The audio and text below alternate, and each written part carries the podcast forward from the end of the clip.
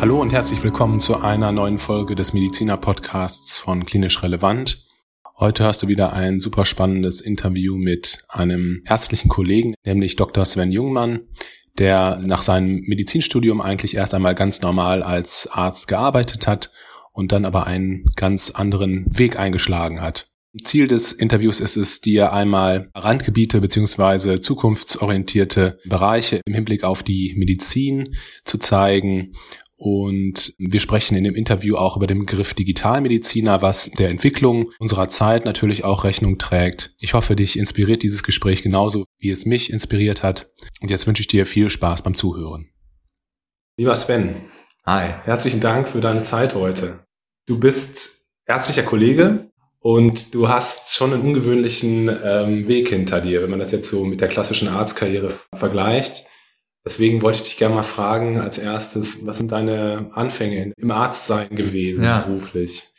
Also ich habe ähm, Medizin studiert mit extrem viel Begeisterung und, und war total fasziniert von, von den ganzen Inhalten, von der Mission hinten raus und hatte mich irgendwann entschlossen, nach Südafrika zu gehen und da eine Formulatur zu machen in der Unfallchirurgie in Soweto, das ist in der Nähe von Johannesburg, wo man tatsächlich viel Schlimmes sieht. Ich fand es aber großartig damals, weil man hat im Prinzip junge Menschen, denen was Dramatisches passiert, werden angeschossen, abgestochen oder was auch immer. Und man geht da in einem, in einem tollen Team zusammen halt hin, äh, macht was und im Idealfall hat man die Person dann auch gerettet und kann dann äh, ein paar Wochen später sie entlassen und die gehen wieder ihrem Leben nach. Und das fand ich so großartig, dass ich dachte, eigentlich werde ich da bleiben. Bis mir dann irgendwann so ein bisschen nach der, nach der Honeymoon-Phase zwei Sachen klar wurden. Und das eine war, ähm, für jeden, den man behandelt, kommen zwei neue. Das war so ein bisschen der Kampf gegen die Hydra. Das zweite Problem war, dass ganz oft die Leute zurück in dasselbe Chaos gegangen sind und überhaupt keinen, keinen Schutz hatten. Also gerade vergewaltigte Frauen, die sich sogar geweigert haben, ein Gutachten für die Polizei überhaupt mitzunehmen, da gar nicht drüber nachdenken wollten, weil sie nicht an den Rechtsstaat glaubten. Und da habe ich mir so gedacht, so cool das ist, dass man als Arzt ein direktes Wirken spürt, dass man ähm, da in dem Team was machen kann und das Leben des Einzelnen ein Stück weit verändern kann. Mhm. So dachte ich aber irgendwie gleichzeitig, ich gehe ja gar nicht an die Ursache, und ich will auch nicht derjenige sein, der auf ein Leben zurückschaut, wo ich im Prinzip wortwörtlich Wunden zunähe, die niemals hätten da sein sollen. Und da dachte ich, mein Weg würde mich dann führen über Public Health, habe das auch noch studiert im Fernstudium in London. Das war ein großartiges Studium, aber viele Public Health Jobs enden damit, dass man eine tolle Idee hat, ein Paper dazu schreibt und dann hofft, dass irgendjemand irgendjemand anderem sagt, dass sie was damit machen sollen. Und oft finde ich sehr idealistisch geprägt und ein bisschen fernab von der Realität so dass ich mal eine Expertin kennengelernt habe in dem Feld, die zu mir sagte, im Endeffekt musst du dafür sorgen, dass die Menschen die richtigen Anreize haben, um das zu tun, was für die Allgemeinheit gut ist. Das führte mich dann zum nächsten Aufbaustudium in Oxford, da ging es um Public Policy, ähm, was eben sowas ist wie ein MBA für den öffentlichen Sektor. Also wie mache ich Verhandlungsführung, wie mache ich Massenkommunikation etc. In der Vorstellung da lerne ich dann halt auf Organisationsebene Dinge zu verändern und wollte zum zur Regierung gehen oder zur Europäischen Kommission oder so. Fand das aber auch ein bisschen enttäuschend, ähm, weil man da zwar viele schlaue Menschen hat, aber es fehlt so ein bisschen auch wieder die Übersetzung in die Realität. Es ist sehr politisiert. Man schreibt dann einen Text, bei dem man sich viele Gedanken macht und dann muss der so oft nochmal redigiert werden, bis man halt wirklich niemanden mehr möglichst ähm, angreifen kann, sodass am Ende es gar keine Aussage mehr gibt. Also ich hatte da mal in, in Brüssel was gemacht über Digitalisierung und was, wie können wir Leute besser integrieren. Und in einem Satz, ohne was dabei mir zu denken, habe ich gesagt, wir müssen aber aufpassen, dass wir nicht so weit digitalisieren, dass zum Beispiel ältere Menschen oder Leute auf ländlichen, ländlichen Regionen, dass sie abgeschnitten werden. Mhm. Und äh, da musste das dann gestrichen werden. Und dann hieß es dann, ja, damit wollen wir gar nicht sagen, dass ältere Menschen zwangsweise weniger äh, digital affin sind oder dass ländlich Lebende unbedingt abgeschnitten sind und so weiter. Und dann na, kamen so viele Sätze noch dazu, dass am Ende halt gar keine Aussage mehr da war. Und dann bin ich in die Klinik gegangen. In Deutschland? In Deutschland, in Berlin, ja. äh, in der Inneren. Mhm. Fand das auch gut. Aber man hat mir dann auch später nochmal gesagt, ich war eher wie so ein Erasmus-Student, der, ähm, der aus einer anderen Welt kam, der dann auch irgendwann wieder gehen würde, nicht so ganz reingepasst hat. War ganz nett und alles. Also es hat auch kulturell für mich nicht so gut gepasst. Ich habe mich sehr viel beschwert über viele Dinge im Alltag. Und irgendwann kam dann die Geschäftsführung von Helios auf mich zu und hat mir angeboten, perspektivisch die Rolle eines Chief Medical Officers zu übernehmen bei einer digitalen Ausbildung, die sie gemacht haben. Also Smart Helios kennen wir vielleicht, jetzt heißt es Coralie. Mhm. Habe ich dann sofort zugesagt, nach drei Jahren Assistenzarztzeit und fand das absolut spannend. Das war mein erster Schritt quasi wirklich raus aus der, der klinischen Karriere hin zu der Digitalmedizin. Hast du irgendeinen IT-Background sozusagen? Also kennst du dich mit digitalen Medien äh, oder mit IT besonders gut aus oder ist das etwas, was du so aus dem Bauch heraus gemacht hast jetzt? Ja, in der Tat äh, eher nicht. Ne? Also mhm. ich kann ich kann nicht programmieren, ich kann das ein bisschen lesen und verstehen, mhm. aber äh, um Gottes Willen nicht eigentlich. Hab auch wenig Verständnis jetzt, wie man genau Hardware zusammenbaut, mhm. wie Cloud Computing im Detail funktioniert und so mhm. weiter, sondern eher ursprünglich diese Brille einmal klinische Medizin und dann mhm. diese Public Health Policy Sicht, die viele relativ wertvoll fanden. Inzwischen habe ich ein gutes Verständnis von diesen ganzen digitalen Konzepten, also das, wie läuft das mit dem Management, wie entwickelt man ein Produkt, wie macht man User Research mhm. etc. und arbeite eng zusammen mit Data Scientists, indirekt auch mit den IT-Leuten, aber das ist eher so, dass wir uns auf Laiensprache miteinander unterhalten und die entwickeln das dann. Mhm. Das heißt, ähm, du bist eher so eine Schnittstelle zwischen ja. beiden Welten, ne? Ja, genau. Nochmal kurz zu deiner alten Zeit, äh, also deiner Ursprungsarztzeit. Was waren das für Sachen, die dich besonders gestört haben? Also ja. du hast gesagt, du hast dich häufig beschwert. Was waren das so für Kernprobleme, denen du da so begegnet bist? Also mehrere Dimensionen. Grundsätzlich studiert man Medizin oder die meisten natürlich, weil sie Lust haben auf den Patientenkontakt, auf das Rätsel lösen, auf das Menschliche dahinter. Und meine Wahrnehmung von der Realität war eben, dass das eine nachgeordnete Rolle spielt. Mhm. Ich habe bestimmt 60 Prozent meiner Zeit damit verbracht, irgendwelche Logistikthemen zu lösen. Zum Beispiel nochmal Flexülen irgendwo suchen zu gehen auf einer Nachbarstation, mir Arztbriefe faxen zu lassen, und dann kommt dann, ich meine, ihr kennt das ja alle, ne? Dann kommt ein ja. Patient, der irgendwie sagt, ich weiß nicht mehr, ich hatte irgendwas, irgendeine Herzoperation vor vier Wochen. Ja. Das war da in dieser Klinik mit einer roten Mauer, nebendran ist eine Kirche. Und dann ja. geht man dann auf Google Maps und auf Street View und versucht die zu identifizieren, telefoniert sich dann irgendwie an fünf Personen vorbei innerhalb dieses Krankenhauses, bis man bei der Ärztin äh, landet, die dann irgendwie den Entlassbrief mal geschrieben hat. Die bietet dann an, den zu faxen, muss aber zwischendrin noch zur ITS und kann dann irgendwann drei Stunden später irgendwann mal diesen, diesen Brief, den man dann manuell abtippen muss. Yeah.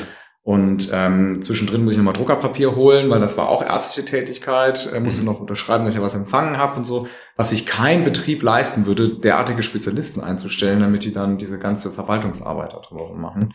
Also erstens war mir das zu stumpf. Zweitens wollte ich aber den Patienten sein. Ich musste mich die ganze Zeit mit sowas beschäftigen. Natürlich gibt's auch Lifestyle-Themen, also dass man dann äh, einen Dienst macht, man hat dann Dienst frei, das wird von Überstunden abgezogen am nächsten Tag. Dann wird man nochmal angerufen, aus dem Schlaf geweckt, weil man dann mitgeteilt bekommt, dass jetzt gerade nochmal gelost wurde, denn am nächsten Tag, an einem Samstag, ist der Kollege ausgefallen und man wurde jetzt gelost so. Und, ähm, und da legt man wenig Wert auf Work-Life-Balance, mhm. was ich auch absurd finde, weil wir gewissermaßen uns der Gesundheit anderer verpflichten, aber unsere eigene Gesundheit überhaupt nicht in den Griff kriegen mhm. oft. Die Weiterbildungen waren wenig, so ein 600 Euro Budget im Jahr und das bei einem Beruf, wo eben das Wissen und die Erfahrung eigentlich mit das Allerwichtigste ist. Und ich hatte das Gefühl, es gibt sehr viel Groupthink. Also e-, egal wie jetzt ein Augenarzt vielleicht denkt, dass sie so unterschiedlich sind von einem MKGler, de facto haben wir alle eine ähnliche Sozialisierung durch, inklusive auch der Pflege und so weiter. Wir haben ähnlichen Humor, ähnliche Sprache etc. Und das war mir so ein bisschen zu monothematisch oft. Mhm. Jetzt arbeite ich mit einem russischen Data Scientist, teilweise mal mit einem italienischen Designer und äh, etc. Also eine, eine komplette Bandbreite an verschiedenen beruflichen und kulturellen Sozialisierungen, die den Alltag, finde ich, viel reizvoller und spannender machen, wo auch das persönliche Wachstum nochmal mhm. eine andere Lernkurve hat, eine steilere Lernkurve. Mhm. Und ich fand diese Überspezialisierung in der Medizin, ich verstehe, wo es herkommt. Für mich war es nichts, weil am Anfang ist man natürlich überwältigt mit allem. Aber irgendwann merkt man, okay, ich kann eigentlich einen Großteil der Patienten mehr oder weniger nach Schema F behandeln. Meine Kunst besteht eigentlich nur darin, herauszufinden, bei wem ich es nicht machen kann, mhm. weil die komplexe Nebenerkrankungen haben oder weil sie atypisch reagieren oder was auch immer. Und der Teil, das, das war mir dann zu wenig. Und bei dem Standard war ich dann relativ schnell gelangweilt. Also ob du das nachempfinden kannst. Ja, klar, auf jeden ja. Fall. Das heißt, dass du komplett der Klinik den Rücken äh, ja. hast. Ja. ja, also das ist spannend, ne? Die, die Kollegen sagen eigentlich immer, man muss, der muss ja Facharzt sein. Ohne Facharzt ja. ist man ja eigentlich kein richtiger Arzt und so. Ja. Stimmt ja auch. Aber auf der anderen Seite, also was hat man davon? Ich hätte noch mal zwei Jahre mehr machen müssen, mindestens. Mhm. Ähm, die Opportunitätskosten wurden dann immer größer. Und ähm, in der Tat muss man auch sagen, dass viele dieser Startups oder digitalen Innovationsbuden auch gerne Leute haben, die, die nicht zu lange in dem System drin waren, weil man dann auch Ne? Zumindest wird einem nachgesagt, dass man Status Quo Bias entwickelt und weil dann andere Dinge zu kurz kommen, die total wichtig sind, um diese Schnittstelle bedienen zu können. Mhm. Also ich glaube, wenn man Vollzeit das machen will, wenn man Vollzeit raus will, dann sollte man das auch zeitnah machen. Mhm. Und ich glaube, dass äh, man auch akzeptieren muss, dass der Klinikberuf schon auch sehr anspruchsvoll ist und das in Teilzeit zu machen, in der anderen Hälfte dann in so einem Digitalunternehmen, ich glaube, das ist dann auch für die Patientenversorgung nicht mehr so gut zu rechtfertigen. Mhm. Du hast gesagt, dass du ähm, bei Helios so ein Digitalprojekt ähm, mhm. geleitet hast. Was waren so die Kernprojekte, die du da geleitet hast? Ich habe das nicht alleine gemacht, ne, sondern es gab natürlich verschiedenste Geschäftsführer, der CEO, CPO und so weiter. Und äh, meine Verantwortung war vor allem ähm, zum einen dieser regulatorische Teil, also alles, was mit Medizinprodukte Gesetz zu tun hat. Ich bin natürlich kein Jurist. Wir haben natürlich auch Hilfe uns dazu geholt. Aber es braucht eben jemand, der das aus der medizinischen Sicht ein Stück weit bewerten kann, der auch versteht, wie, wie funktionieren die Prinzipien von evidenzbasierter Medizin. Das Data Science Team war in meiner Verantwortung. Und da ging es dann auch um so Fragen. Also so ein, so ein Mathematiker kann ja super viel. Aber wenn er sich da Werte anschaut und er sagt mir dann, warum sind die Leukozyten einmal in dem Referenzbereich und einmal in dem oder warum steht da einmal nur ein Plus, oder wieso haben die eigentlich zuerst den Wert bestimmt oder nach den und so weiter. Dieses ganze Kontextwissen ist absolut wichtig für die. Und das ist ohne medizinische Expertise eigentlich nicht machbar. Mhm. Und eben auch die Sachen, Produktentwicklung, denen das Kontext, also immer dieses Kontextwissen im, im Prinzip. Ja. Ähm, und was man dann so Stakeholder Management nennt. Also Ärzte sprechen natürlich lieber mit Ärzten, äh, wo sie verstanden werden, wo man nicht nochmal alles ausdeklinieren muss. Ja. Versuch mal einem Durchschnittsarzt wie mir zu erklären, was du heute machst. Also du bist ja, ja du bist ja jetzt nicht mehr ähm, genau. in dem Bereich, den wir gerade besprochen haben, sondern du bist einer anderen Firma, so kann man sagen, tätig. Mhm. Versuch das mal zu erklären. also ähm, Founders Lane äh, geht im Prinzip zu etablierten Firmen ja. und sagt, ähm, ihr habt ja so viele Vorteile. Also ich weiß nicht, nehmt euch mal ein großes Krankenhaus, eine große Krankenhauskette die haben ihre Ärzte, die haben ihre Kontakte, die haben ihre, ihre Patientenzugänge etc., die haben enorm viel. Aber was sie in der Regel eben nicht haben, ist diese Kompetenz mit diesen Capabilities, auf Neudeutsch, was zu machen, dass sie, dass sie das nutzen können für neue digitale Lösungen. Und wir bringen denen quasi ein Team bestehend aus Menschen, die schon mal was gegründet haben, ähm, aus äh, Business-Experten, Designern, äh, Leuten wie mich, die aus der Medizin kommen, unterschiedlichste Hintergründe und helfen denen quasi diesen Schatz, der, der intrinsisch in dem eigenen Unternehmen schon drin ist. Das kann aber auch eine Versicherung sein mhm. ähm, oder was auch immer. Ähm, helfen denen zu hebeln in die digitale Welt. Und für mich bedeutet es zum einen, manchmal sind das sehr detaillierte, konkrete Tätigkeiten. Da geht es jetzt drum, dass wir für den ersten Prototypen eines Produkts den medizinischen Inhalt aufbereiten. Mhm. Ähm, oder uns überlegen, die Ärzte brauchen ein Dashboard, um bessere Entscheidungen treffen zu können. Was muss da eigentlich rein? Mhm. Welche Scores sind für die relevant, etc. Mhm. Ähm, also genau zu verstehen, was sind die Prozesse, die es schon gibt, was ist den Personengruppen da wichtig, mhm. Ärzte wie Patienten. Und dann zu überlegen, wie könnte man sowas neu definieren im digitalen Kontext. Mhm.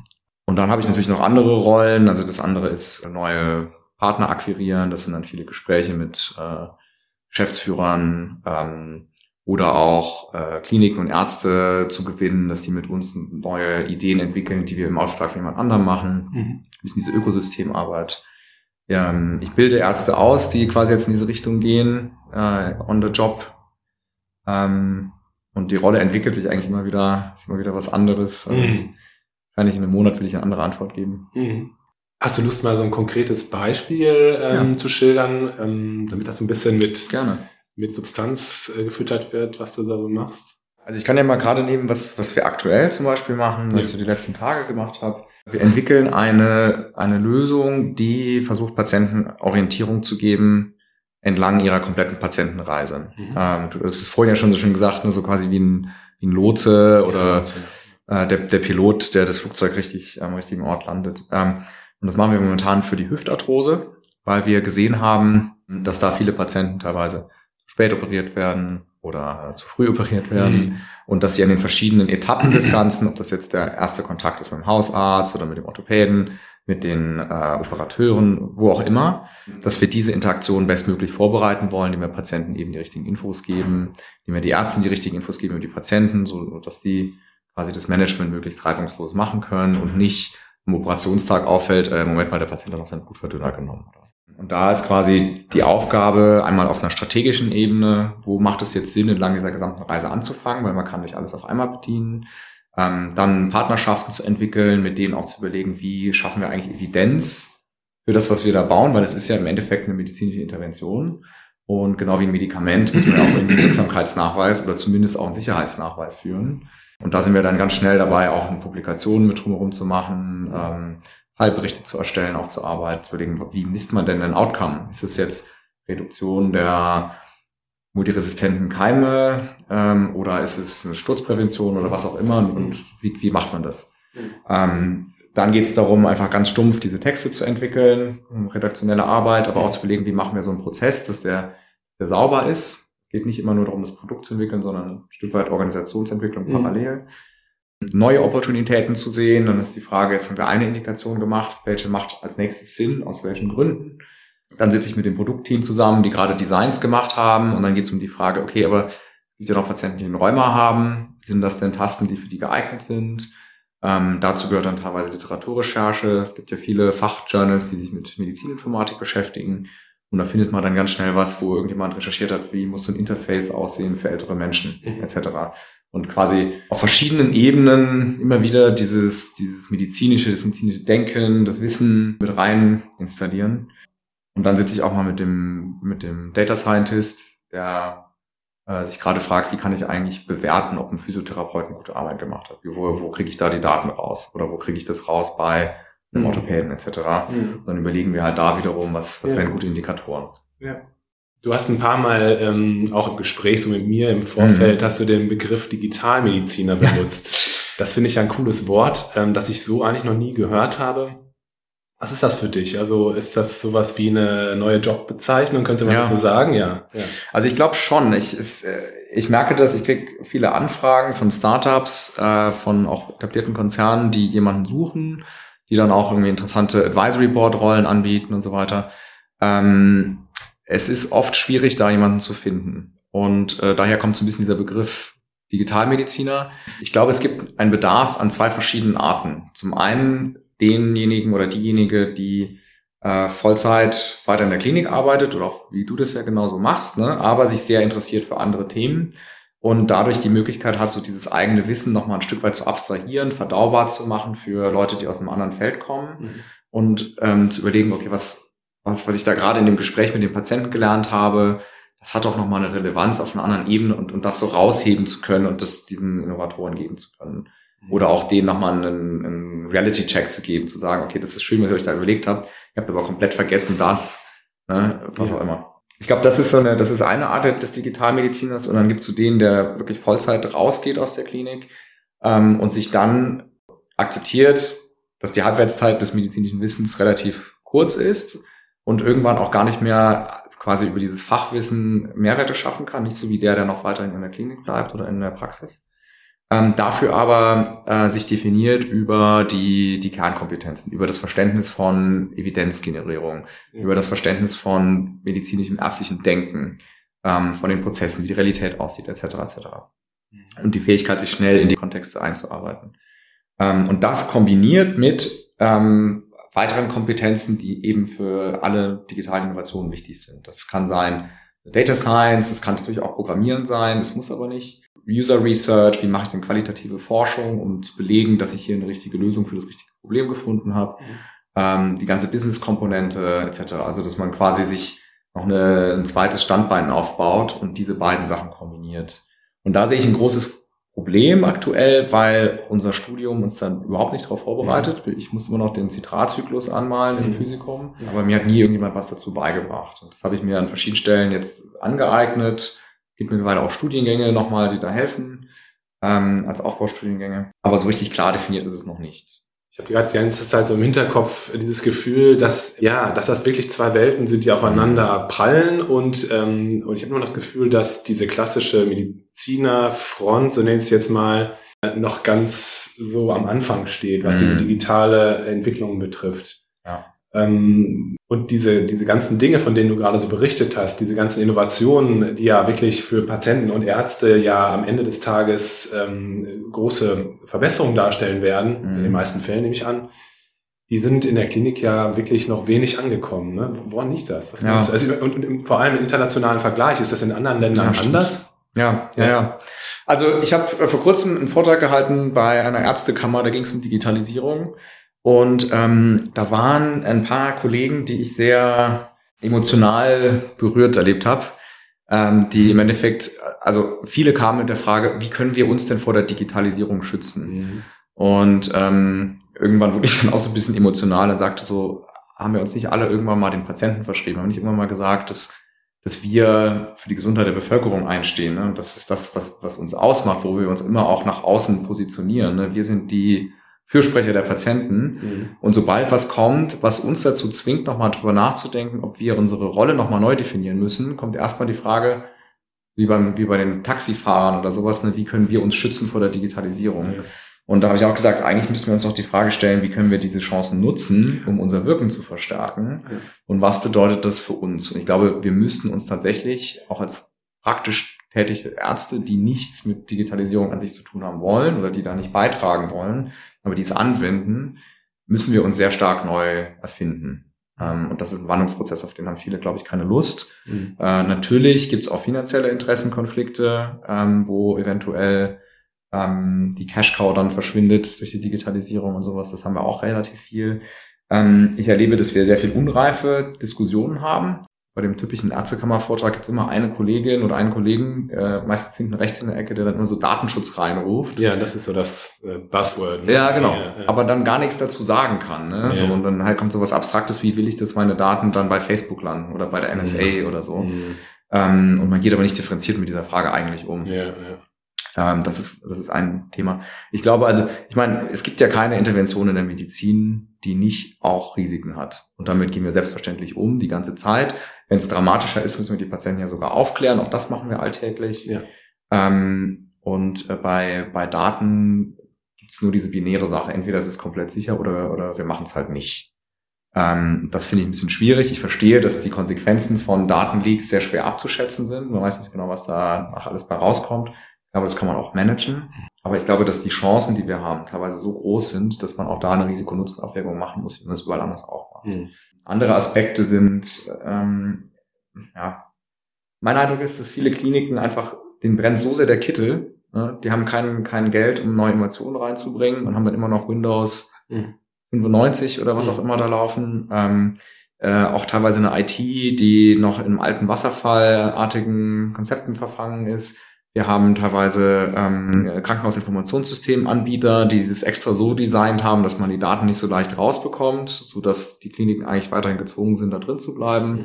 anstatt dass sie versuchen, mit einer tollen Software zu überzeugen ähm, und so weiter. Und da stecken wir halt sehr, sehr stark noch drin fest. Auf der anderen Seite haben wir halt viele Startups, die gerne in den Healthcare-Bereich gehen wollen, schlaue Menschen sind, aber einfach nicht die Klinik verstehen und komplett unterschätzen, wie komplex das ist auf so vielen Ebenen mhm. ähm, und sich dann einfach schnell verrennen und, und, Geld verbrennen und nachher wieder bankrott gehen. Mhm. Und wie erlebst du das international, also in anderen mhm. Ländern?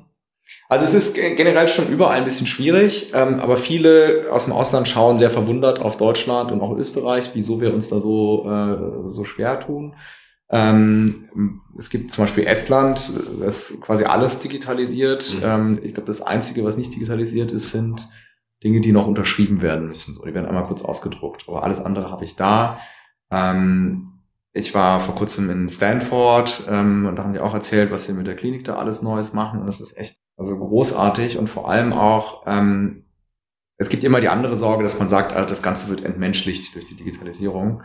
Und ähm, in Stanford überlegen sie genau, wie können wir es genau andersrum machen? Wie können wir digitale Technologien nutzen, damit wir mehr Menschlichkeit haben in der Medizin? Und das machen sie, indem sie versuchen, die ganzen Backstage-Tätigkeiten, also zum Beispiel sich faxen, Sache faxen lassen, ähm, indem sie das wegautomatisieren. Der Apple Shop, super Beispiel, ne, der ist hochdigitalisiert, aber kaum ist man drin, hat man einen menschlichen Kontakt, weil die Digitalisierung eben alles wegnimmt, so dass es mehr Zeit für das Menschliche da ist. Mhm. Und dann versuchen sie die Leute zu nudgen, hin auf ähm, menschliche Interaktion, indem sie jetzt daran arbeiten, ähm, in die Krankenakte, äh, die digitale Krankenakte, auch eine kleine Biografie des Patienten mit reinzubringen. Ach, der war mal ein Veteran da und da, der spielt gerne Golf, um da Anknüpfungspunkte zu schaffen, die, die nochmal andere Gespräche triggern könnten. Mhm. Und versuchen, soziale Determinanten noch mit reinzubringen, also alles, was sich auf die Gesundheit auswirkt, was aber nichts mit dem Gesundheitswesen zu tun hat, etc. Und einfach nochmal verschiedene andere Blickwinkel mit reinbringen. Mhm wenn du jetzt nochmal so sagen solltest, was deine Mission so ist, ja. also was da so oder dein Wunsch äh, und dein Ziel deiner Arbeit ist, was wäre das? Genau, also ich liebe diese ganzen Konzepte von evidenzbasierter Medizin, von klinischer Epidemiologie, alles, was wir uns in den letzten Jahrzehnten aufgebaut haben mit der Erfahrung der Pharmaindustrie und so weiter. Und ich glaube, wir können da sehr stolz drauf sein. Ähm, und so sehr ich auch digitale Innovationen mag und so sehr ich glaube, wir haben eine digitale Revolution, die gerade stattfindet, gibt es halt auch eine Renaissance der Scharlatane. Man hat viele Startups, die ein großes Mehrwertversprechen haben, Teilweise behaupten sie hätten irgendwelche Studien, aber in Wahrheit ist es dann doch wieder Schlangenöl, ähm, wie damals. Ähm, und ich würde mir einfach wünschen, dass wir, und das ist wirklich auch so das, wofür ich brenne, ist, dass wir diese Prinzipien der, der evidenzbasierten Medizin in die digitale Welt reinbringen. Dafür muss man einige Dinge anpassen. Das passt nicht eins zu eins. Da ist auch noch vieles noch nicht gemacht oder ist noch in Arbeit. Ähm, das bedeutet aber auch, dass wir als Ärzteschaft uns der Digitalisierung annähern müssen, um das da reinzubringen und da mitreden zu können auf Augenhöhe. Und es bedeutet, dass die ganzen Unternehmer und die Techies äh, sich in diesen, diese unkomfortable Welt der, der Evidenz und der Wissenschaft auch mehr reinlehnen und nicht mehr nur sich auf intuitiv charmante Wert, äh, Wertversprechen reduzieren. Ja, ich finde das mega spannend. Also Vielen Dank für deine Zeit. Also ähm, ja. ich, ich finde, äh, ich hoffe, dass, dass einfach diese, diese Gräben, die es da vielleicht gibt, ja. Äh, dass die irgendwann eines Tages nicht mehr da sind. Ne? Und dass ähm, ja die Vorteile für uns Ärzte einfach ähm, natürlich auch sein werden, dass wir uns mehr um unsere Patienten kümmern können. Mhm. Und dass natürlich auch für die Patienten ähm, bessere Behandlungsmöglichkeiten daraus resultieren, ähm, dass vielleicht Behandlungsfehler äh, weniger werden und so ja. weiter und so weiter. Okay, also ja, vielen Dank für deine Zeit. Danke dir. Ähm, viel Erfolg. Vielen Dank.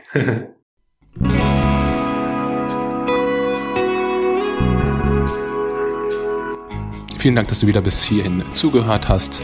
Ich hoffe, dir hat das Interview gefallen und dir ähm, ja, Inspirationen für deinen beruflichen Alltag gebracht. Wenn dir das Interview gefallen haben sollte, dann teile es doch bitte mit deinen Kolleginnen und Kollegen. Das würde uns sehr freuen. Was uns auch freuen würde, wäre, wenn du uns bewerten würdest auf der Apple Podcast Plattform. Ansonsten sei nochmal darauf hingewiesen, dass wir auf allen ähm, Social Media Plattformen äh, mittlerweile aktiv sind. Äh, also Facebook, äh, Instagram und äh, YouTube-Kanal ist auch zu erwähnen noch einmal der Aufruf, wenn du Lust hast, mal bei uns mitzumachen, auch einen Beitrag zu veröffentlichen über ein spannendes Thema oder ein spannendes Interview zu führen, dann melde dich doch gerne unter kontakt.klinisch-relevant.de. Und jetzt bleibt mir noch, dich ähm, ja, zu verabschieden, dir eine gute Zeit zu wünschen und freue mich schon, dich bald wieder hier bei Klinisch Relevant zu begrüßen.